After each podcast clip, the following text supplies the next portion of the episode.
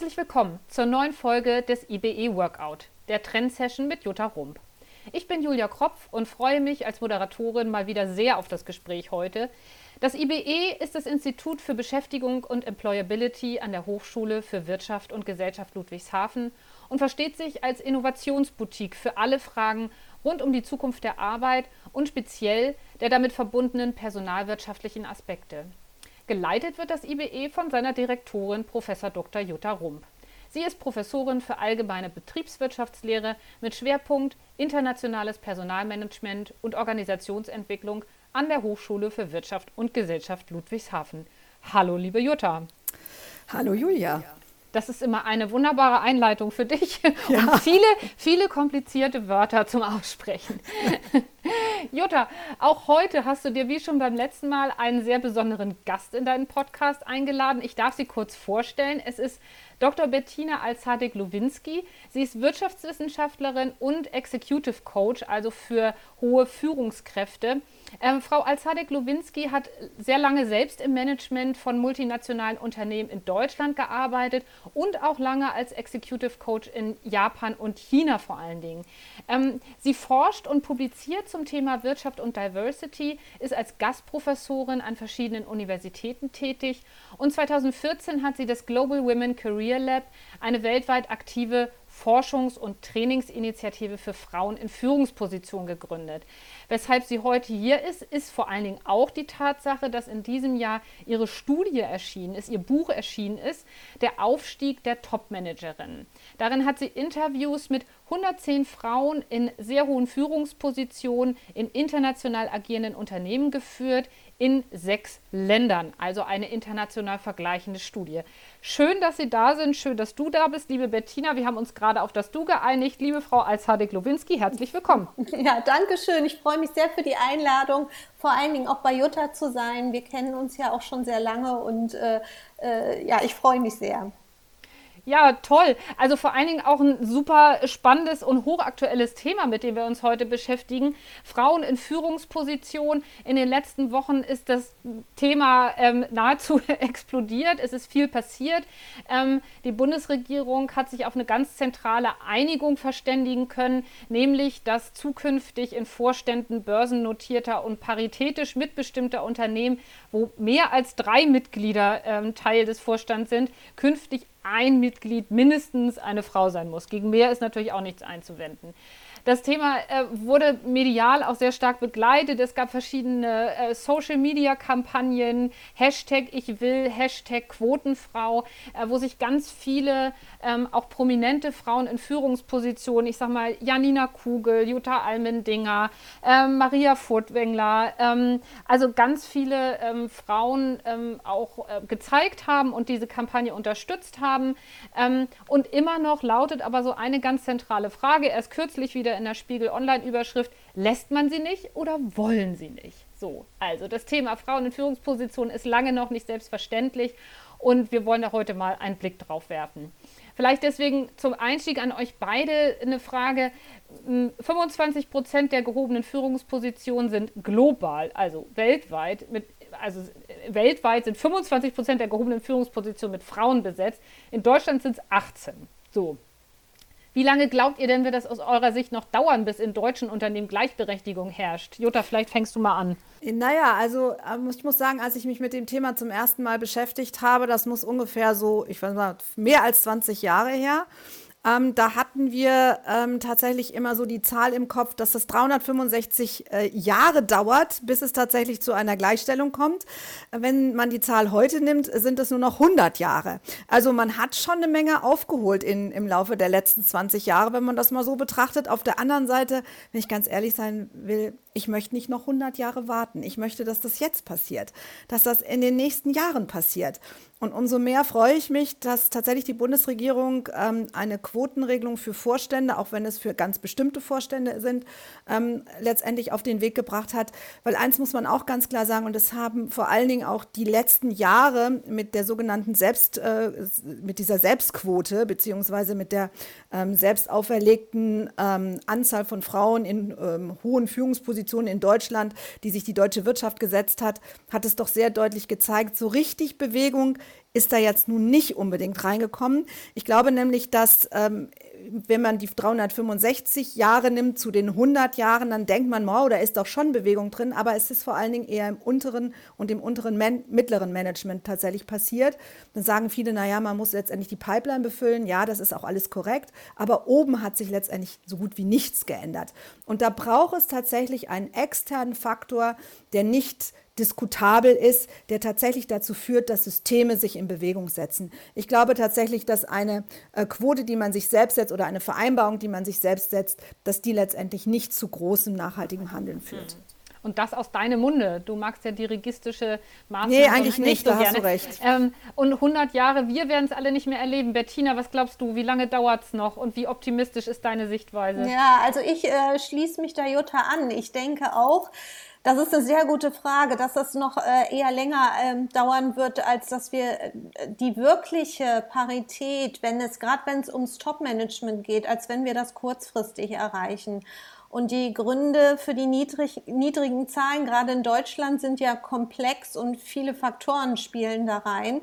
Und insofern äh, denke ich mal, ist diese Quote jetzt ein guter Schritt nach der Quote für die Aufsichtsrätin, die es ja schon länger gibt. Aber im Grunde müsste man an verschiedene Faktoren ran. Und ähm, wenn wir uns das mal im internationalen Ranking nochmal vor Augen führen, dann haben wir eben Länder, wenn man den Daten glaubt, wie Russland und China, wo wir halt bei Russland bald schon die Parität erreicht haben. Bei China, bei China noch nicht ganz, aber die sind auch auf einem guten Weg mit 38 Prozent. Die Franzosen liegen irgendwo so in der Mitte. Und dann kommt halt Deutschland recht weit unten und darunter liegt dann nur noch Japan. Und da ist es auch sehr interessant, dass sich da viele Gemeinsamkeiten auch in der Studie zeigen. Also insofern denke ich, es ist noch ein längerer Weg und ich hoffe sehr, deswegen auch das Buch und meine Forschung, dass wir da ähm, ja auf allen Kanälen etwas tun, damit es halt schneller wird. Ne? Mhm. Aber dann lass uns doch mal ähm, einen Blick in die Studie werfen, weil von da wollen wir ja heute auch so ein bisschen äh, diskutieren. Du hast Interviews mit 110 Top-Managerinnen geführt aus sechs, ich glaube, es sind sechs verschiedene Länder gewesen. Und äh, du hast sie gefragt zu ihren ja, Erfolgsrezepten, zu ihren Hindernissen, ähm, ja, zu ihren, zu ihren Rahmenbedingungen. Was genau hast du in der Studie gemacht? Und äh, also für mich war auch nochmal eine interessante Frage, waren eigentlich alle Frauen sofort bereit zu einem Gespräch über ihre Karriere. Mhm. mhm.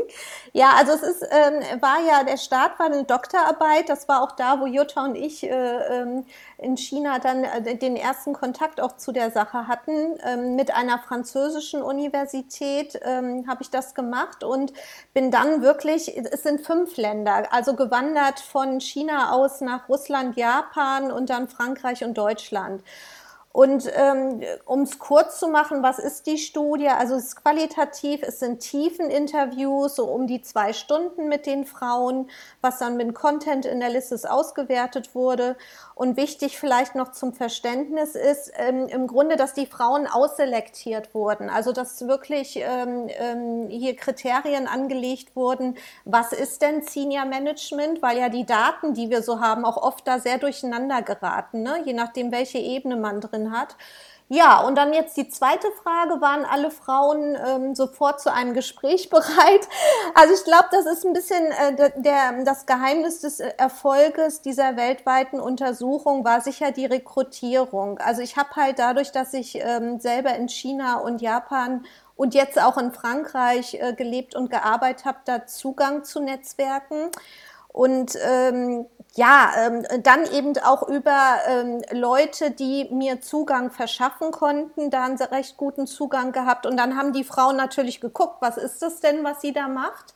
Und als das klar war, dann haben die gesagt, ja, wir vertrauen ihr, da machen wir mit.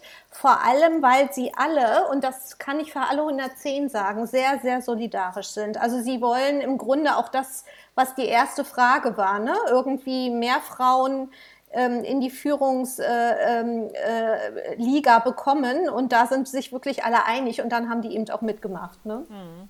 Das ist ja schon mal ein schönes Ergebnis. Ähm, ich will noch mal eine kurze Nachfrage zu der Studie stellen und die dann die Frage dann auch aufnehmen, Jutta, mit Blick auf, auf Deutschland. Ähm, also was ich jetzt verstanden habe, als ich mich so ein bisschen mit dem Thema beschäftigt habe, dass alle der befragten Frauen jetzt, egal aus welchem Land sie kommen, sich durch einen besonderen Erfolgswillen natürlich auch auszeichnen. Ist ja auch irgendwie logisch. Ne? Also ähm, ohne Erfolgswillen kommt man auch nicht ähm, in solche verantwortungsvollen Positionen. Aber klar, darüber hinaus braucht es natürlich auch noch mehr, nämlich das gesellschaftliche Umfeld, die gesellschaftlichen Normen, die eine Rolle spielen, damit Frauen ihre Führungsrolle auch ausfüllen können. Was ist da so für Sie und Jutta dann auch an dich dann nochmal die Frage aus dem Hintergrund deiner ja auch so jahrzehntelangen Erfahrung und, und Expertise in dem Bereich? Ähm, was, ähm, was spielt das für eine Rolle und was ist da gerade im internationalen Vergleich? Was war für Sie da, oder für dich vielleicht da auch das Überraschendste? Also ich sag mal, ich will mal zwei Antworten geben. Die eine, die vielleicht eher überraschend ist, ähm, die kurze Antwort wäre, dass es gar keine Rolle gespielt hat. Aber das will ich gleich erklären, denn die zweite Antwort ist, es spielt eine massiv große Rolle. Also die erste äh, Sache, warum es keine Rolle gespielt hat oder keine wesentliche ist, alle Frauen, die in der Untersuchung waren, sind ja praktisch vom Endziel her ausgesucht worden. Also ganz egal, in welchem Umfeld sie waren. Und wir haben halt, wie gesagt, die Japanerin, wo Frauen absolute Ausnahmeerscheinungen im Top-Management sind, haben sich genauso nach oben durchgebissen wie halt die Russinnen, ja, wo wir schon eher ein Umfeld haben, ja, vielleicht nicht 47 Prozent, aber über 40 Prozent auf jeden Fall. Also insofern äh, für diese Frauen die haben ihr Umfeld angenommen, wie es ist, haben da natürlich nach Chancen gesucht, nach den richtigen Umfeldern und haben dann gesagt, äh, okay, ich weiß, was ich will, hohe Karriereorientierung und vor allen Dingen haben sich frei gemacht von der Bewertung durch diese Umfelder. Aber, und das ist ganz klar, natürlich spielt es für alle Frauen, die da oben noch nicht angekommen sind, eine große Rolle. Stichwort, wie bin ich sozialisiert, ja? Wie hat mein Umfeld mich geprägt, äh, was ist äh, die Situation im Land, gesellschaftspolitisch, ähm, historisch und so weiter. Also wie werde ich als Frau schon aufgebaut, mir das überhaupt zuzutrauen oder eben nicht. Und da kann man sagen, ja, in China starten die Frauen dann wirklich schon in so eine Art Normalität. Ja, wirklich ein Gefühl, du musst auch Vollzeit arbeiten, andere Optionen gibt es gar nicht. Und ähm, ja, auf der anderen Seite in Deutschland, das wissen wir eben selber, ne, haben wir eben ein Land, was doch anders strukturiert ist. Und insofern spielt es da eine große Rolle. Jutta, ist, wie ist mhm. deine Einschätzung dazu, auch aus deiner Praxis und auch, äh, wie hast du die Studie gelesen? Also was hat mhm. dich da mhm. vielleicht auch überrascht? Ja, also ich muss ganz äh, sagen, und da schließe ich mich Bettina absolut an, also wenn man das bezieht jetzt mal auf Deutschland, also Faktoren wie beispielsweise Sozialisation. Ähm, wir alle haben, wenn es um das Thema, viele Themen natürlich, aber wenn wir auf das Thema Frauen in Führungspositionen schauen oder wie macht man als Frau Karriere, ähm, dennoch etwas in unserem Hinterstübchen und das ist quasi die eigene Sozialisation. Und wenn ich mich jetzt mal betrachte, dann bin ich auch sozialisiert von äh, Eltern, die ein eher traditionelles äh, Verständnis hatten innerhalb der Familie. Und das ist sozusagen in meinem Hinterstübchen irgendwie abgespeichert, auch wenn ich persönlich diese Art von, von Rollenverständnis und, und Familienmodell so nie gelebt habe. Aber das ist trotzdem Teil meiner Sozialisation. Und ich glaube, das gilt ganz, ganz ganz vielen auch so.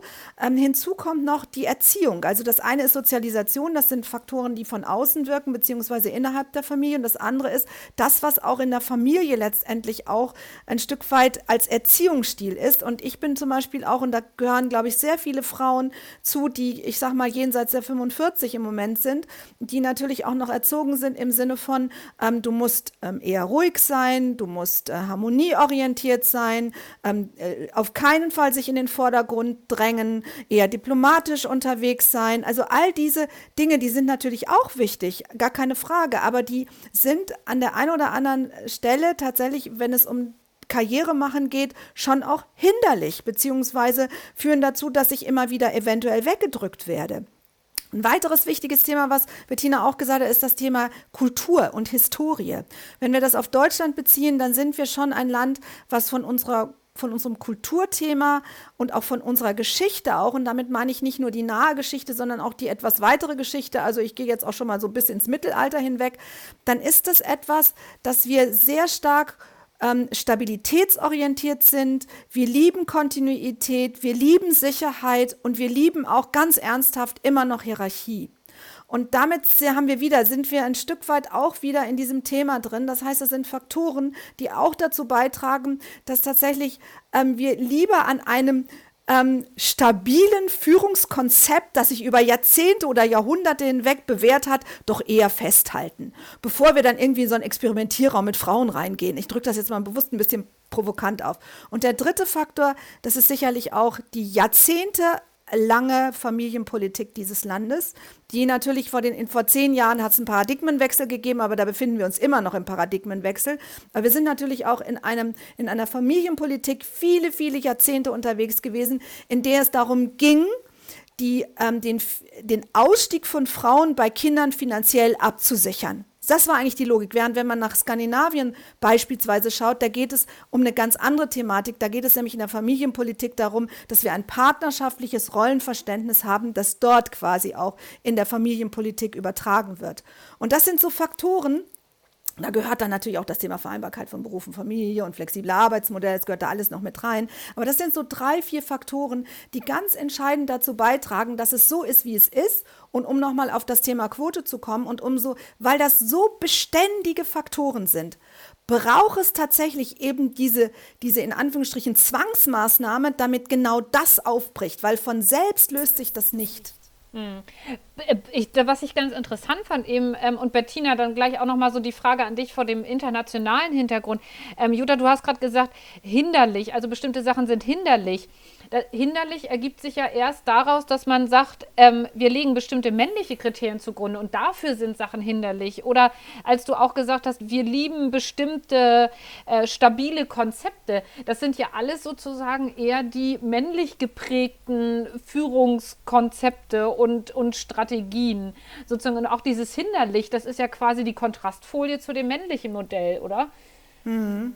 Und die, und die Frage wäre jetzt für mich auch international, also was, was hat, haben eigentlich die Faktoren, die Jutta auch gerade genannt hat, im internationalen Vergleich, was spielen die für eine Rolle? Also auch gerade diese Rollenmodelle und die Frage von männlichen Führungsstrukturen. Hm, also da, ich muss, vielleicht ist das ein bisschen enttäuschend jetzt, was ich dazu sage, aber die, die äh, Frauen, äh, diese Topmanagerinnen, wie gesagt, aus den sehr un, un, unterschiedlichen Umfeldern, haben äh, Gemeinsamkeiten. Und eine der Gemeinsamkeiten ist, dass sie eigentlich nicht darauf warten, dass Unternehmensumfelder sich ändern. Also die haben da auch schon eine Meinung dazu und finden Dinge besser oder schlechter, ne?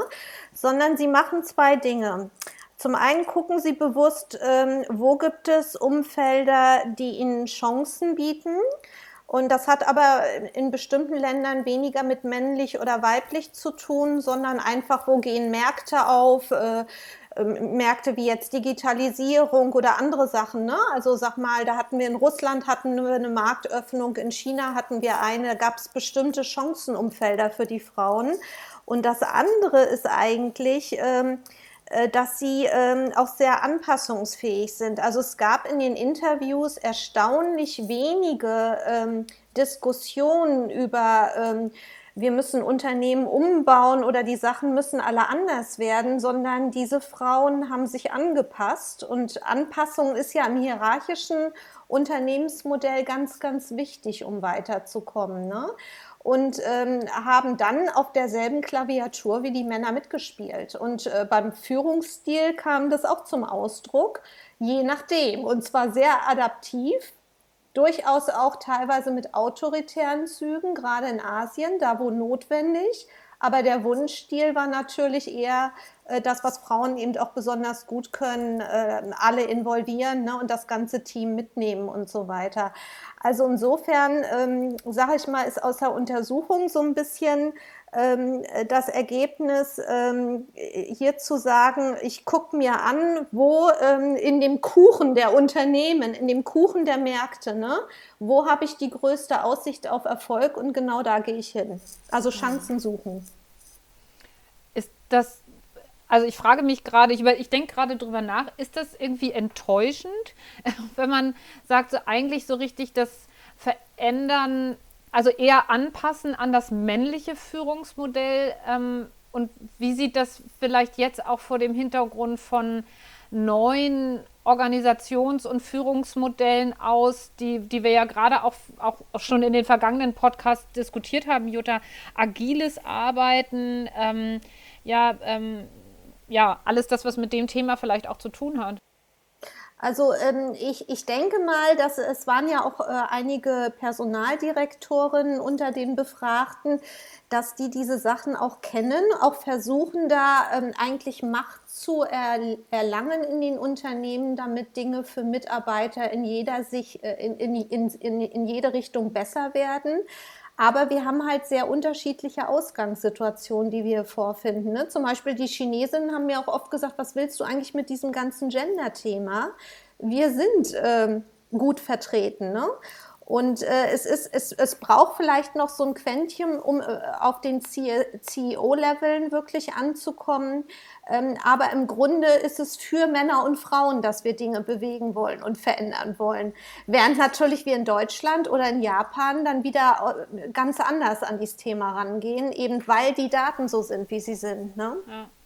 Ähm, Jutta, was, ja. was, was heißt das für dich jetzt? Also ähm, äh, ja, ähm, genau. Auf der einen Seite denke absolut. Auf der anderen Seite frage ich mich gerade, als ich so zugehört habe, habe ich so überlegt, wenn wir mal alleine die agilen Arbeitsformen betrachten oder agile Organisation betrachten. Da geht es ja schon sehr stark um eher Selbstbestimmtheit, Selbstorganisation, Hierarchiefreiheit, kombiniert mit einer ähm, Machtverteilung, einer, einer Delegation von Macht und Einfluss. Das ist ja dieses Grundprinzip da ist. Also nach dem Motto das Ausnutzen von kollektiver und Schwarmintelligenz. Das ist ja diese Grundlogik. Und dann frage ich mich gerade, ob das nicht auch ein Treiber sein kann, um genau diese Themen wie hierarchisches Denken aufzubrechen, um ein Stück weit diese alten Sozialisationsmuster Muster aufzubrechen, um das nicht auch, dass es Rückenwind ist, genau für dieses Thema, nämlich ähm, um nicht, ich will jetzt nicht in ein Stereotyp verfallen, aber ich nutze trotzdem einfach mal, dass es schon auch eher ähm, ähm, Merkmale gibt, die Frauen in Führungspositionen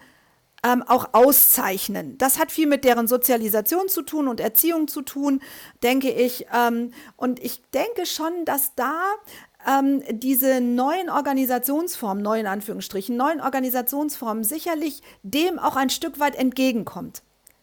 Sodass äh, tatsächlich Frauen auch ähm, äh, leichter Zugang auch haben, weil wir tatsächlich auch dort in den Unternehmen, auch in der Art und Weise der Zusammenarbeit, auch so etwas wie ein Paradigmenwechsel beobachten.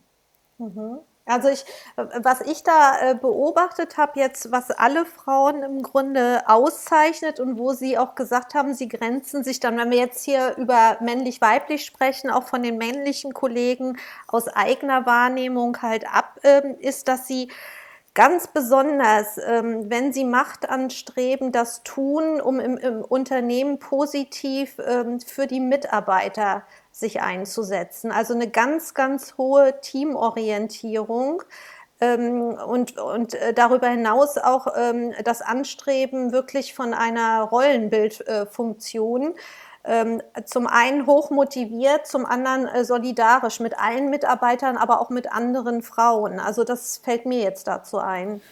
Das würde ja im Prinzip schon auch passen, weil genau das ist sozusagen kompatibel mit diesen agilen Strukturen und den agilen Formen. Na, und es klingt für mich auch sehr klug, pragmatisch wieder auf eine andere Weise. Also erstmal zu gucken, wie komme ich da überhaupt rein, um dann sozusagen von dort aus auch Dinge zu verändern. Ne? Beziehungsweise dort, wo schon irgendwie Türen geöffnet sind, die dann auch tatsächlich zu nutzen. Ne?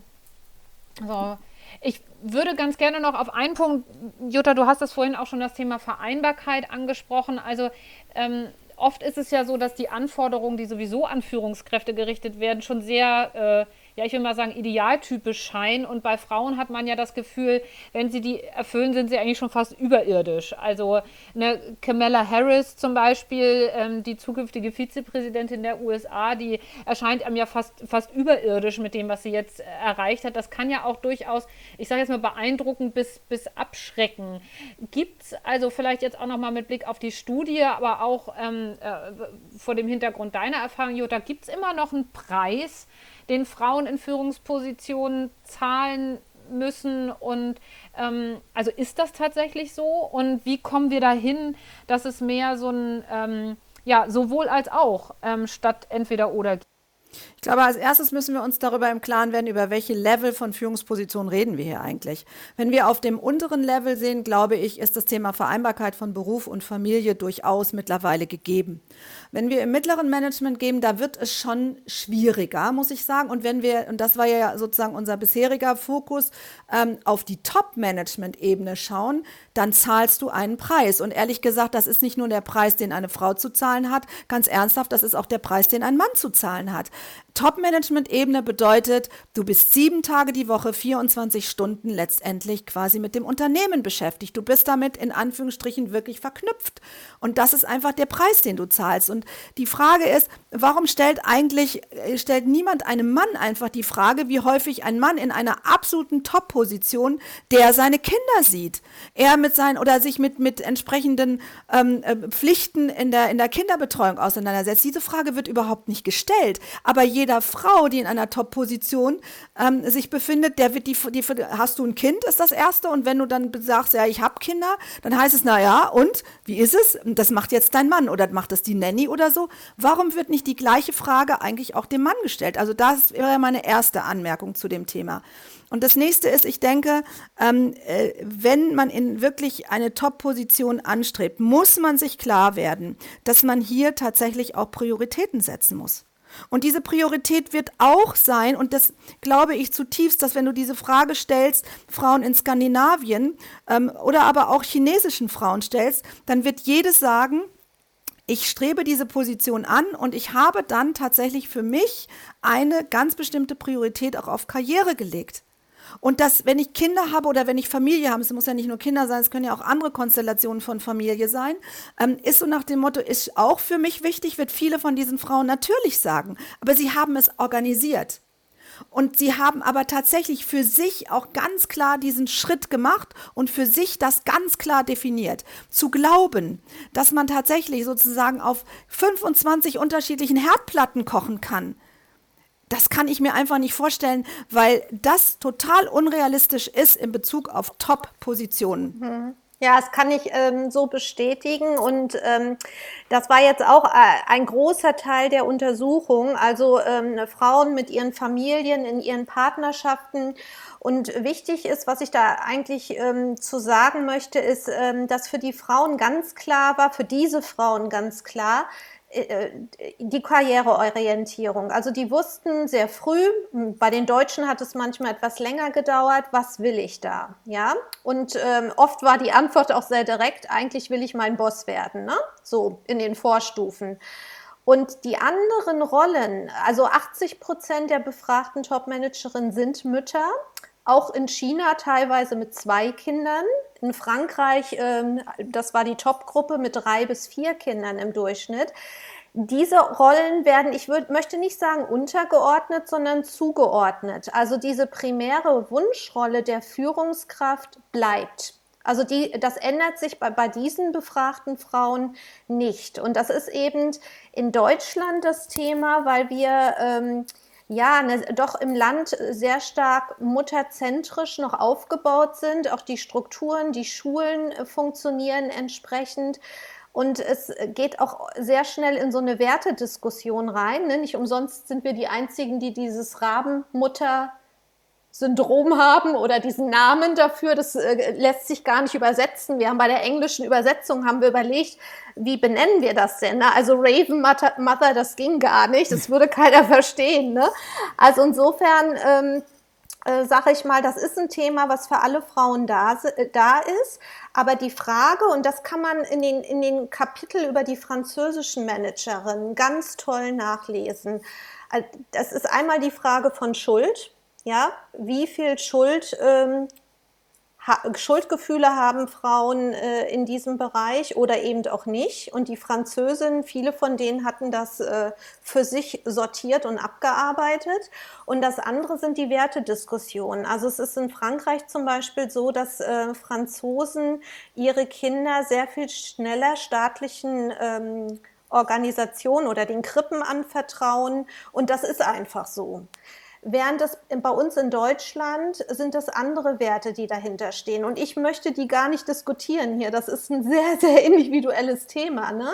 Aber es beeinflusst äh, die, die Frauen ohne Kinder genauso wie die Frauen mit Kindern, weil da aus dieser Wertediskussion wird diskutiert hinterher. Darf sie Topmanagerin werden oder denn besser doch nicht? Ja, und auch die Frauen, die keine Kinder äh, bekommen haben, aus welchen Gründen auch immer, jetzt äh, bewusst oder unbewusst, äh, werden mit an diesem Maßstab gemessen. Und das ist bei uns halt doch überproportional. Und ich glaube, da ist auch so ein Kern des Problems halt. Hm. Was, was ich auch interessant fand, ähm, ist, äh, dass du ja auch ähm, die Erkenntnis aus den Interviews gewonnen hast, dass es in Japan, da gibt es besonders wenig Top-Managerinnen, das hattest du ja vorhin auch schon gesagt. Ähm, und dafür gelten sie in der Studie, ähm, ist der schöne Begriff der Systemüberwinderinnen. Ähm, und System ist ja im Prinzip ein sehr spezifisches, männliches, hierarchisches Führungsmodell. Ähm, Jutta, was glaubst du denn, ist das dickste Brett in unserem System, was Frauen oder weibliche Führungsmodelle noch äh, zu durchbrechen haben? Also, oder was, was können deutsche Frauen da vielleicht auch von Top-Managerinnen aus anderen Ländern lernen? Ich glaube, das Kulturthema ist für mich das größte ähm, Brett. Also dahinter stehen ja Werte die Bettina ja auch gerade schon angesprochen hat. Also ich glaube, das ist etwas ganz Zentrales, weil hinter den Werten steht, was ist richtig, was ist falsch, was ist gut, was ist schlecht, was ist dringlich, was ist weniger dringlich. Das ist ja im Prinzip auch eine Art von Werteorientierung. Und ähm, sich dagegen zu stemmen und sich davon frei zu machen ähm, oder tatsächlich, man muss sich vielleicht nicht frei machen, aber mit denen auch zu spielen und für sich zu sagen, ich setze jetzt hier meine Prioritäten als solches, aber dann auch mit dem Gegenwind auch zurechtzukommen.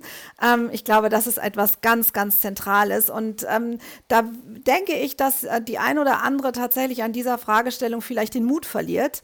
Ähm, und da braucht es, glaube ich, auch nochmal Unterstützung. Wir bieten so viel an für Unterstützung, Mentorenprogramme, Frauenförderpläne, äh, flexible Arbeitszeitmodelle, flexible Arbeitsortmodelle. Aber dieses Thema, nämlich mutig zu sein, um an der einen oder anderen Stelle Muster zu brechen, denn darum geht es ja auch, ähm, da einfach Unterstützung zu finden oder Gleichgesinnte zu finden, da glaube ich, haben wir noch ein bisschen was zu tun. Und das sieht man ja auch, was Bettina auch herausgearbeitet hat, dass genau diese Frauen, die diesen Weg wirklich konsequent gegangen sind, sind solidarisch, haben sich vernetzt und holen damit letztendlich, glaube ich, auch ihre Kraft, an der einen oder anderen Stelle auch Muster zu brechen.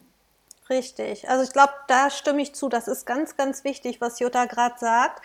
Und was auch noch hinzukommt, äh, was die Frauen ähm, und was auch ein spannender Teil in, in der Studie ist, ist, sind die Partnerbeziehungen und das familiäre Unterstützungssystem.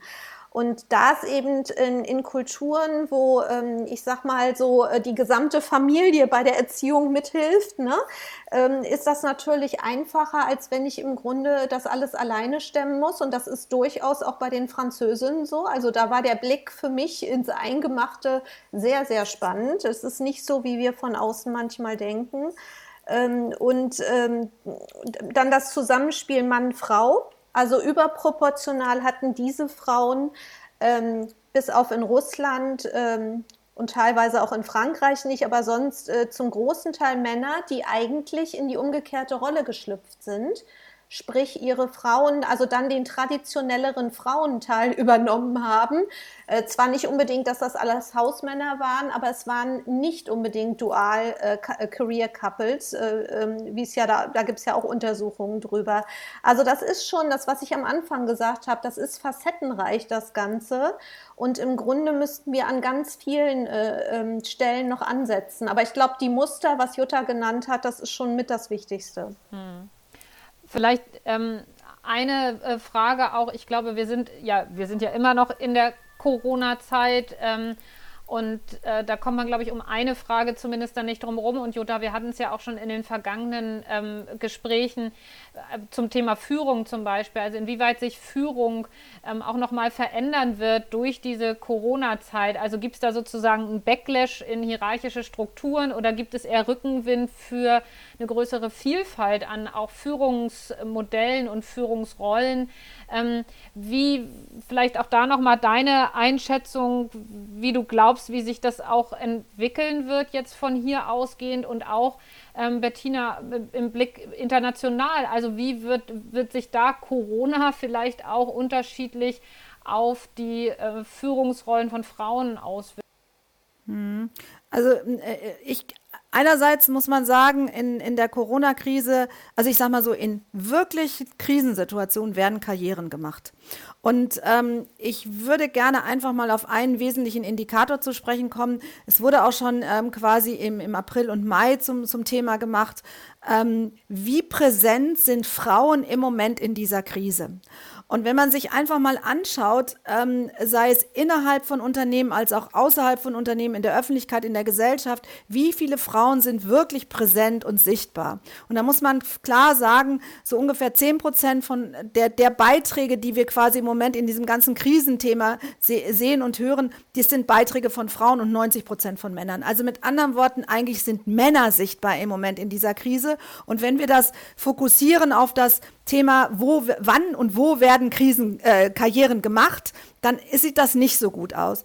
Auf der anderen Seite führt diese Krise auch dazu, dass ganz, ganz viele Dinge, die eigentlich tatsächlich ein Stück weit wie so ein roter Faden aussahen, plötzlich in Frage gestellt werden. Und ähm, ganz bestimmte Muster, sei es Geschäftsmodelle, sei es Organisationen, sei es äh, Strukturen und Prozesse, sei es die Art und Weise, wie wir arbeiten in der Mobilität, also im mobilen Arbeitsplatz, in all diesen Dingen. Also es wird unglaublich viel im Moment experimentiert, neu aufgestellt und letztendlich es wird ganz neue Wege gegangen. Das war vorher völlig undenkbar. Und das wiederum bedeutet aber auch, dass da Chancen drin sind und auch Chancen für Frauen in Führungspositionen drin sind. So gesehen würde ich sagen, einerseits ist es nicht ganz, es ist schon auch risikoreich für Frauen in Führungspositionen oder diejenigen, die eine Karriere machen möchten. Auf der anderen Seite gibt es eben auch eine zweite Seite der Medaille und da sind auch unglaublich viele Potenziale drin. Ich sage nur das Stichwort Agilität und fokussiere nochmal oder sage nochmal ähm, das, was wir vor 15 Minuten darüber gesagt haben. Ja. Naja, und dann sind das genau äh, die Frauen äh, praktisch, die ich interviewt habe, die dann auf diese Chancen draufspringen, beziehungsweise das auch hinkriegen in ihren Umfeldern. Ne? Also was ich jetzt international so mitnehme, ähm, Corona-Pandemie und ich hatte gestern ein großes ähm, internationales Panel mit äh, Vertreterinnen aus diesen fünf Ländern plus die USA dazu, ist ähm, im Moment eher ähm, äh, pessimistisch. Da geht es vor allen Dingen um das, was Jutta gesagt hat, also Sichtbarkeit, auch ähm, mediale Sichtbarkeit von Experten, aber auch um diese Doppelbelastung. Immer da, wo ähm, ähm, nur noch Homeoffice ist, äh, haben die Frauen halt dann auf einmal vier, vier Sachen gleichzeitig zu regeln und werden dann nachher von Beförderungen oder von weiteren Dingen ausgeschlossen. Ähm, diese Entwicklung der neuen äh, Möglichkeiten, ich glaube, die hat Jutta eher im Blick und auch gut beschrieben. Das ist wiederum was, wo man, ähm, wo man von der Persönlichkeit, glaube ich, auch, und äh, das ist ja auch wichtig und ist im, in der Studie auch untersucht worden, also welche managementrelevanten Persönlichkeitsmerkmale sollte man denn als Frau angucken, ob ich die habe, ne? Und wenn ich es noch nicht so stark habe, äh, was kann ich da ausbauen? Vielleicht auch mit Hilfe von einem Coach oder von einem Mentor, ähm, dass das eben auch eine wichtige Rolle mhm. spielt. Ne? Das ist eine wunderbare Überleitung eigentlich zu meiner letzten Frage. Ähm, mit der Bitte um eine kurze Antwort. Ihr habt beide, also du, Bettina, als Coach natürlich ähm, und äh, Jutta, du hast auch mit ganz vielen sowohl Frauen in Führungspositionen als auch mit solchen, die es mal werden, zu tun. Gibt es so einen zentralen Satz, den ihr ähm, jungen Frauen äh, raten würdet, die vor der Entscheidung stehen, ja, schmeiße ich mich da rein oder nicht?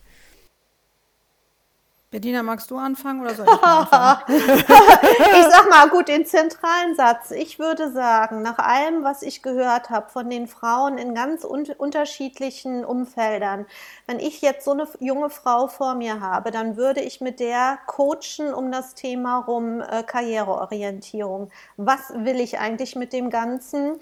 wie kann ich mir Lebensphasen, die vor mir liegen, vorstellen.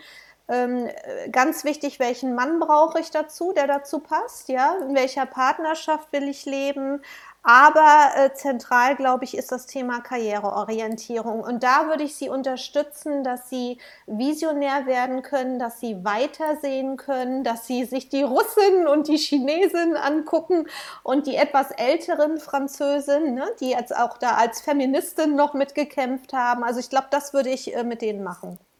Ja, Ja, also ich würde zwei Dinge mit auf den Weg geben. Erstens, ohne Strategie geht es nicht. Bloß nicht irgendwie reinfliegen. Und das zweite, Augen auf bei der Partnerwahl. Ach, da sind wir uns ja einig, ne? Das genau. ist eigentlich ein wunderbares Schlusswort. Das ist äh, ja eine schöne Essenz und ähm, aber im Prinzip macht es auch deutlich, ähm, nochmal den Begriff auch aufgreifend, den Bettina am Anfang auch schon gesagt hat. Ähm, es geht eben nicht ohne Solidarität und Solidarität heißt sozusagen Solidarität unter Frauen, heißt aber auch Solidarität sozusagen in meinem sozialen Umfeld und ohne diese ganze Solidarität funktioniert es nicht. Funktioniert es natürlich auch für Männer nicht, aber das ist vielleicht vielleicht einfach geübter und schon seit Jahrhunderten ähm, sozusagen gang und gäbe. Ja, ganz herzlichen Dank für das Gespräch. Ja, danke dir. Danke dir, Bettina, auch. Ja, ich danke beiden. Vielen Dank für die Einladung, Jutta. Ja, gerne gesprochen. Ich vermute fast, das ist die letzte Folge für dieses Jahr. Ja. Ähm, es sei denn, du sagst jetzt was anderes, aber ich vermute das fast. Hast du schon eine Idee, wie es nächstes Jahr weitergeht? Also das, das erwischt dich jetzt wirklich ganz kalt, ich weiß. Ja, ja aber das haben wir natürlich schon ein paar Gedanken drüber gemacht. Also im äh, Januar kommt der neue HR-Report raus, also HR-Report, den wir ja jedes Jahr machen, seit über seit zehn Jahren. Und ähm, ich würde gerne talken über die Ergebnisse eben dieses äh, HR-Reports 2021, was gleichzeitig und gleichzeitig würde ich gerne einen ähm, Blick machen, nämlich in die Zeitreihe, nämlich zehn Jahre. Wir haben ja Zeitreihen über zehn Jahre zu ganz bestimmten Themen, weil wir bestimmte Fragen seit zehn Jahren abfragen und zwar ziemlich gleich. Und da würde ich gerne mit euch drüber sprechen, also mit dir drüber sprechen und letztendlich ähm, äh, ein Stück weit äh, einen kleinen Ausflug machen in die Datenwelt. Ja, wunderbar. Ähm, ich freue mich drauf. Es ist immer gut, eine Strategie zu haben. Das haben wir heute auch gelernt. Die steht schon für nächstes Jahr, zumindest für die erste Podcast-Folge. Nochmal ganz herzlichen Dank und wir wünschen allen alles Gute. Auf Wiedersehen.